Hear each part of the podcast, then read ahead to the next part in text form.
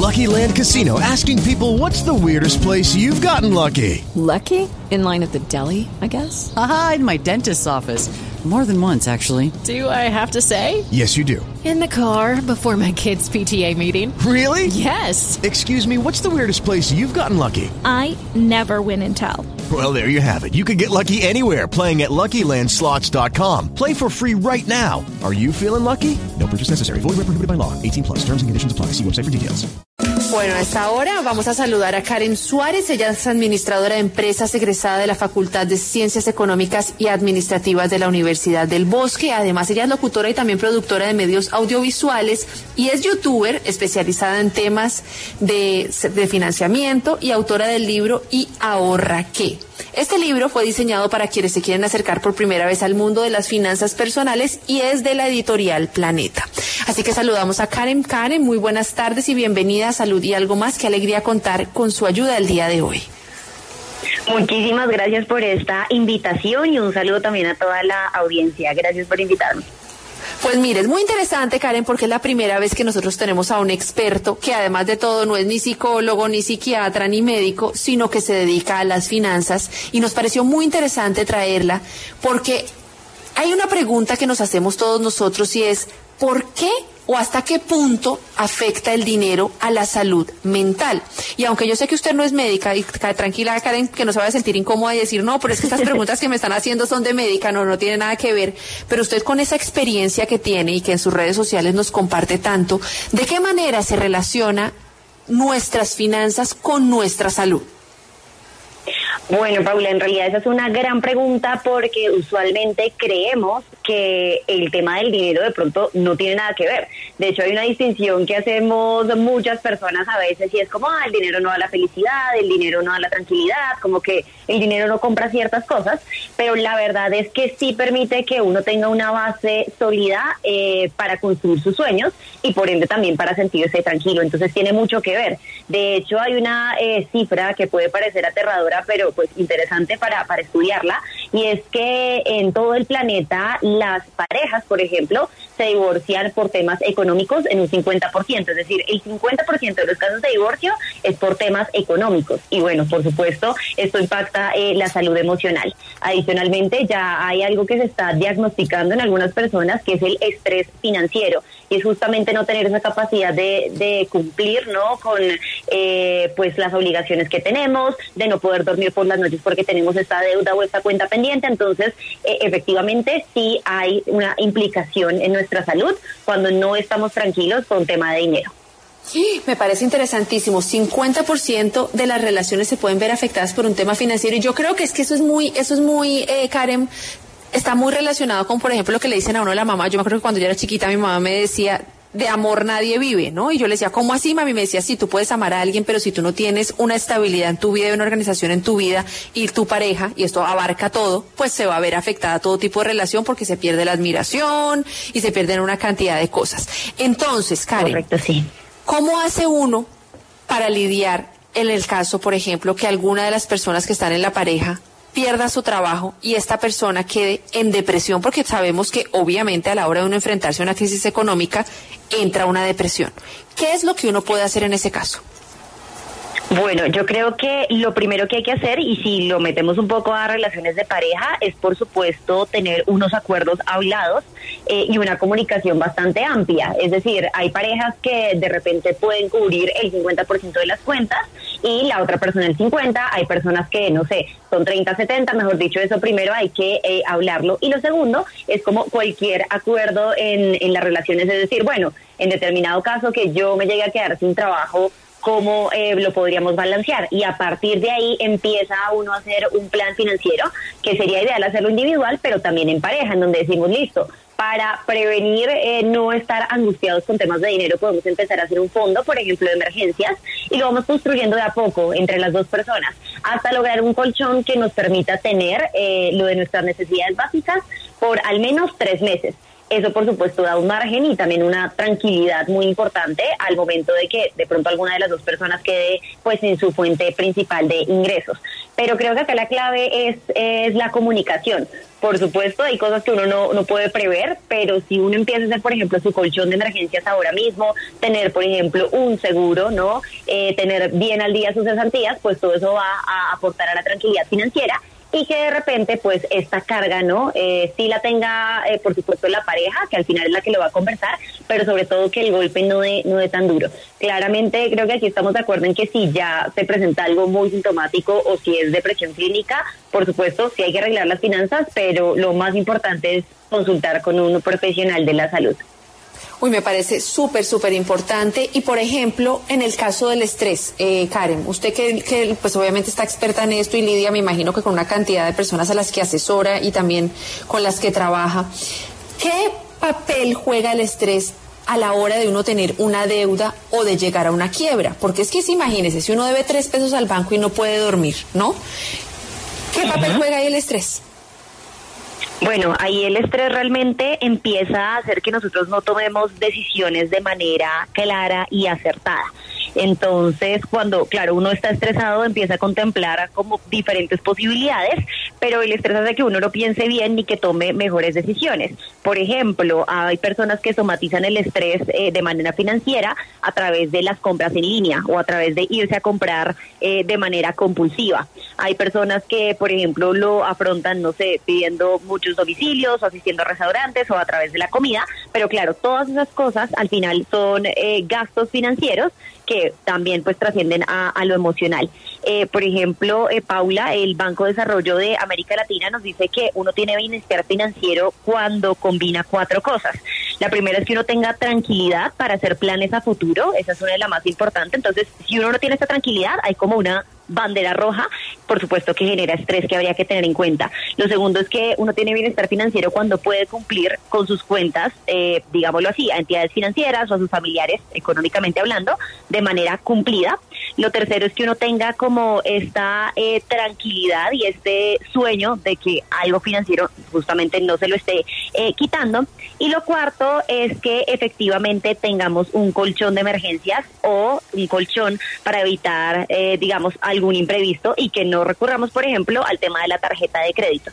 Entonces, si uno podría evaluarse en esos cuatro factores, si alguno de esos le está causando estrés, entonces habría que empezar a hacer un plan financiero detallado para justamente solventarlo. O sea, esto se llama organización. La palabra organización es la que resume absolutamente todo. Sí, yo ahí estaría de acuerdo contigo. Es eh, la palabra organización pero sobre todo organización con algo que no nos genere más estrés hacerlo. Porque, ¿qué sucede? Uno se sienta a hacer de pronto su plan financiero y uno dice, no, pero yo no sé manejar Excel, yo soy malísimo o malísima con los números, yo mejor eso lo miro después. Entonces, no hay que procrastinar, ¿no? Esas decisiones importantes con relación a nuestras finanzas. Y la invitación es que, eh, pues a las personas que nos están escuchando, si hay algo que les está como haciendo ruido en temas financieros para que no se somaticen estrés, es dedicarle de 10 a 15 minutos, ya sea llamar al banco a ver cuánto le están cobrando de tasa de interés, ya sea abrir una cuenta para empezar a ahorrar, ya sea empezar a revisar esas pequeñas cosas que de pronto nos van a devolver esa tranquilidad financiera. Bueno, hay una cosa que a mí, a mí personalmente y creo que a muchos de los oyentes, a veces a uno le preocupa y es endeudarse, pero porque a veces, porque, a ver, yo vivo en Estados Unidos, Karen, ¿sí? Y acá en Estados Unidos uno tiene que eh, siempre estar mirando tener una línea de crédito, pues para que le puedan dar crédito el día de mañana. Entonces uno se endeuda con un carro simplemente para que se dé cuenta el banco que uno está mensualmente pagando su cuota. Pero hay personas que les cuesta mucho conciliar no solo el sueño en, literalmente, sino que ven el tener una deuda o el tener un préstamo como un problema. ¿Es un problema pedir un préstamo o debemos aprender a lidiar con el hecho de que entendamos que pedir un préstamo o endeudarnos no nos hace menos ni sentirnos culpable por ello. Bueno, yo ahí estaría de acuerdo con lo segundo que dices porque existen dos tipos de deuda. Existe una deuda que se llama la deuda buena y esta deuda básicamente nos ayuda a apalancarnos en el cumplimiento de, de nuestros sueños. Entonces, si mi sueño es tener una casa propia o un vehículo, eh, digamos como tú que, en Estados Unidos a veces uno dice es que sin carro de pronto uno no lo logra por las distancias y por cómo están hechas las ciudades, pues esto no sería una deuda mala porque además mejora mi calidad de vida, me ayuda a cumplir mis sueños y me va a facilitar las cosas. Por el contrario, tenemos también una deuda que se llama la deuda mala, es el otro tipo de deuda. Y este tipo de deudas es algo que podemos adquirir ya sea por un impulso, eh, cosas que de pronto compramos porque nos sentimos presionados porque esta u otra persona sí lo tiene, o por ejemplo cosas que disfrutamos, no sé, una semana, pero que duramos pagando 12 meses. Por ejemplo, el tema de las vacaciones. No estoy diciendo que no se financien o no se endeuden para vacaciones, pero intentemos no hacerlo en la totalidad, porque claro, uno la pasa delicioso en unas vacaciones de 5 o 7 días, pero si las va a pagar en 12 meses, pues va a pagar las vacaciones más caras de todas. Entonces, lo más importante es como hacer, por supuesto, una planeación, tener un plan de ahorro y intentar tomar esta deuda como algo que mejore nuestra calidad de vida y nos ayude a alcanzar sueños, pero no bajo como este impulso o de pronto este bombardeo, ¿no? Que a veces tenemos de, de consumir. Bueno, hay otra cosa muy interesante, además de todo, porque yo la sigo en las redes sociales, que me gustó mucho, que usted hablaba de, hacía un reel donde preguntaba, ¿vale la pena endeudarse por estudiar? Y yo le reboto la pregunta, eh, Karen, ¿vale la pena endeudarse por estudiar? Bueno, vale la pena para las personas que tengan un objetivo muy, muy claro de estudio. Eh, uno puede, digamos, endeudarse porque ya es un profesional, tal vez, que quiere eh, incrementar sus ingresos a través de su salario y sabemos que típicamente las personas que tienen más estudios, no sé, un estudio posgrado y demás, pues obtienen un nivel salarial un poco más alto. Eh, sin embargo, yo soy de las que pienso que uno debería estudiar pues por realización, porque es un tema que uno le apasiona y por supuesto porque se va a especializar en este tema, pero también hay que entrar a revisar que eh, el estudio típicamente no es la única manera de, de obtener ingresos. Uno puede hacer de pronto unos estudios cortos o también una especie de diplomados o talleres que a uno le enseñen, eh, por ejemplo, a especializarse en alguna habilidad puntual que le permita obtener más ingresos. Entonces, cuando hablamos de endeudarse para educación, eh, sí hay que tenerle un plan de retorno a eso, porque al final, si uno se endeuda, debería hacerle el plan de, retorno. Entonces, si yo invierto 100 pesos, ¿en cuánto tiempo después de haber estudiado voy a recuperar esos 100 pesos y me va a empezar a generar eh, pues esta rentabilidad? Esto es como una recomendación para las personas que de pronto estén mirando para estudiar su carrera universitaria o sus estudios de posgrado, es cuánto me vale cuánto eh, ingreso espero yo que esto me represente y si realmente eso en términos de, tiempo vale la pena. No sé si uno lo recupera en tres, en cinco, en ocho años, habría que empezar a hacer también ese, ese cálculo. Bueno, entonces como aquí lo que queremos es darle herramientas a nuestros oyentes, yo quiero que usted, Karen, si es generosa, bueno, yo sé que es muy generosa porque todo este tiempo que nos está dando al aire es bastante, nos podría ayudar, tan bella, nos podría ayudar a decirnos ¿Cómo salir de nuestras deudas si eso es lo que no nos da paz? ¿Qué podría o qué tips podríamos darle a nuestros oyentes? Bueno, lo primero es que hagamos un listado de todas las deudas que tengamos, porque eh, las personas hacemos algo que en economía del comportamiento se llama contabilidad mental. Es decir, uy, yo por ahí tengo una tarjeta de crédito de un cupo de tanto, un crédito hipotecario, el crédito del estudio, y como que uno hace cuentas alegres, entre comillas, pero realmente cuando uno las aterriza en el papel o, o bueno, en un, en un archivo, pueden entrar a revisar cuántas deudas, deudas tiene y cuál es el monto que debe cada una. Entonces, lo primero es hacer una lista de todas las deudas y ojalá eh, las personas que nos están escuchando, si en este momento tienen muchas deudas, llamen a la entidad financiera, bancaria o al amigo o familiar que les prestó y empiecen como a aterrizar. Listo, oiga, ¿cuánto le debo? ¿Cómo es el plan de pagos y demás? Esto primero nos va a dar mucha claridad. Y existe aquí, Paula, un método que es muy famoso en el, en el mundo de las finanzas personales, que es el método bola de nieve, en donde eh, uno ubica las deudas después de haberlas listado de el menor monto al mayor monto. Es decir, si yo le debo 10 mil pesos a mi mamá, luego le iría la deuda de los 100 mil pesos, luego la de 500 mil, a de un millón, hasta listar todas las deudas. Y empezamos a hacer como un esfuerzo económico para pagar primero eh, la primera deuda, sin descuidar los montos mínimos de las otras, porque recordemos que las entidades financieras tienen unos montos mínimos, si no uno entra en mora y ahí sí empieza un problema financiero mayor. Entonces vamos pagando con todo nuestro esfuerzo la primera deuda ya sea porque eh, vendimos algo que ya no utilizamos y ese extra se lo metemos a la deuda, porque redujimos un gasto, porque listo, no salimos a almorzar un día, eso va para la primera deuda, todo esto a la primera sin descuidar los montos mínimos de las otras. Luego vamos a atacar la segunda deuda. ¿Y cómo lo vamos a hacer? Pues tomando lo que le pagábamos a la primera, vamos a atacar a la segunda. Cuando acabemos la segunda, vamos a atacar la tercera con lo que le metíamos a la primera y a la segunda. Entonces, por eso se llama método bola de nieve, porque uno empieza con eh, un montón muy pequeñito, pero como se va liberando de deudas, pues empieza a pagar cada vez más y más eh, hasta terminar con todas las deudas. Esto es para que uno tenga un poco de sensación de avance, ¿no? Porque uno puede decir, no, eh, pague el monto mínimo y lo que vaya pudiendo, pero hay personas que de pronto no perciben el avance, sienten que tapan un hueco con otro, sacan una tarjeta para pagar otra. Esta es una muy buena manera de hacerlo de manera organizada, eh, con método y que efectivamente funciona para ir saliendo una a una de las deudas. Uy, me parece súper, súper, súper. Muchísimas gracias en verdad, Karen. Además de todo, quiero resaltar que las redes sociales de Karen son Karen con M, Suárez es la primera y Z la segunda, al final, que tiene unos excelentes tips. Entonces, Karen, listo. Eso está buenísimo para uno ir solventando poco a poco las deudas. En el caso de que yo quiera ahorrar, porque a mí el ahorro me da tranquilidad, porque yo quiero eh, ahorrar para mi vejez, estoy segura que nuestros oyentes así quieren ahorrar, así sea 100 pesitos, 50 pesos, lo que sea, es ahorro, ¿no? Lo que sea eh, viene por beneficio propio. ¿Qué tips tiene usted para darnos para que podamos ahorrar y poder tener salud mental? Bueno, em, el ahorro es algo que puede ser contraintuitivo para, para las personas en general, porque desde épocas prehistóricas, ¿no? Hemos estado eh, acostumbrados incluso en esa época, no, yo caso y me como estoy porque no sé si mañana voy a comer. Y eso genéticamente incluso se ha pasado a nuestro comportamiento, ¿no? decir, pues a mí me llega una plata y yo la gasto porque mañana no sé qué va a pasar. Y lo vemos de pronto, Paula, reflejado en estas frases de para esto trabajo, para esto me parto la espalda, yo me lo merezco, luego miro cómo pago. Pero la realidad es que habría que interiorizar primero eh, para qué quiero ahorrar porque todos sabemos que tenemos que, ahorrar, nuestras abuelas nos lo dicen, nuestras mamás nos lo dicen, pero uno eh, de pronto a veces no sabe para qué. Y como decimos en, en Colombia, ¿no? Cuando uno no sabe para dónde va, cualquier bus le sirve.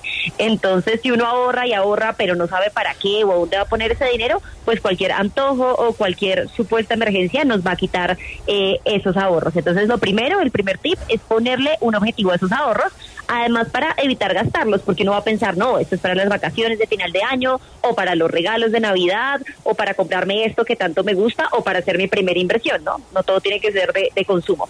Lo segundo es empezar a determinar eh, un plan de ahorro que sea cómodo para uno. Hay personas que dicen, no, a mí nunca me alcanza para ahorrar. Entonces hay que empezar a realizar como eh, unas proyecciones o aterrizar los números en una hojita y decir, listo, yo podría comprometerme con el 10% de mis ingresos. O si no es el 10, el 5 o el 2. Pero hay que empezar para pues desarrollar este hábito que al final eh, es un hábito el ahorro. Y lo tercero es que intentemos siempre, siempre hacerlo a principio de mes. ¿Qué sucede? Que las personas dicen, no, a mí me entra la plata, es vamos a ver qué vamos a hacer, qué hay para romper, a dónde y me lo gasto. Luego cubrimos las necesidades básicas a duras penas y al final decimos, no, es que no queda para ahorrar. Entonces, lo más importante es que independientemente del porcentaje que hayamos escogido, ahorremos siempre a principio de mes, no al final, siempre al principio. Y luego eh, ya uno como que determina y, manda el, eh, pues su dinero en, en su presupuesto donde corresponda. Pero el tip más importante es como el objetivo y hacerlo siempre a inicio de mes. Claro, porque eso me parece que en verdad eso es clave porque si uno a principio de mes no ahorra y uno dice, bueno, voy a ahorrar cinco mil pesos, por ejemplo, pues uno ya sabe que a partir de ahí cuenta con el resto. Y si no, uno dice, no, es que este mes lo voy a ahorrar a final de mes, pues a final de mes ya se fregó y ya no pudo. Entonces vamos a redondear, Karen, porque ya que el tiempo en la radio usted sabe que es cortico. Entonces, para redondear, es importante que empecemos eh, a ahorrar a fin de mes, ¿no? Segundo, es importante también tener en cuenta que cuando uno se endeuda, pues debe ir paso a paso, ¿no? Así es. Tercero, ¿qué más nos diría usted que sea clave para que nuestros oyentes se vayan con esta recapitulación? Bueno, como dice esta frase que es un poco cliché, pero uno se come el elefante de a pedacitos. Entonces, eh, el tema financiero puede ser estresante, puede uno somatizarlo físicamente, eh, puede uno procrastinarlo y es por eso que es muy importante ir paso a paso. Entonces, eh, hagan una lista o piensen en una cosa que les estrese financieramente y empiecen a dividir eso en tareas pequeñas, ya sea, oiga, tengo una deuda y no sé cuánto debo, listo, voy a llamar para saber cuánto debo al banco. No he podido ahorrar, determinen, eh, no un débito automático o un subbolsillo, ahora las, las cuentas de ahorros tienen eso, que automáticamente uno ahorra. Entonces, no intenten como invertir, salir de deudas y ahorrar al mismo tiempo, porque pues es como un proyecto muy grande financieramente hablando, pero seleccionen un tema que les esté incomodando incomodando, les esté causando estrés financieramente hablando, y a partir de ahí hagan un plan de acción y dedíquenle 10 o 15 minuticos eh, diariamente a eso y verán cómo con el tiempo uno le va perdiendo miedo, pero además ya también tiene un método que para uno eh, funcione. Eso sería como la, la tercera recomendación. Bueno, pues Karen Suárez, administradora de empresas egresada de la Facultad de Ciencias Económicas y Administrativas de la Universidad del Bosque, muchísimas gracias por haber estado aquí en Salud en Salud y algo más. Esperamos tenerla nuevamente con nosotros. Muchísimas gracias por la invitación y un saludo nuevamente a toda la Hello, it is Ryan, and we could all use an extra bright spot in our day, couldn't we? Just to make up for things like sitting in traffic, doing the dishes, counting your steps, you know, all the mundane stuff. That is why I'm such a big fan of Chumba Casino. Chumba Casino has all your favorite social casino style games that you can play for free anytime, anywhere with daily bonuses. That should brighten your day a little. Actually, a lot. So sign up now at chumbacasino.com. That's chumbacasino.com. No purchase necessary. Group. Void were prohibited by law. See terms and conditions. 18 plus.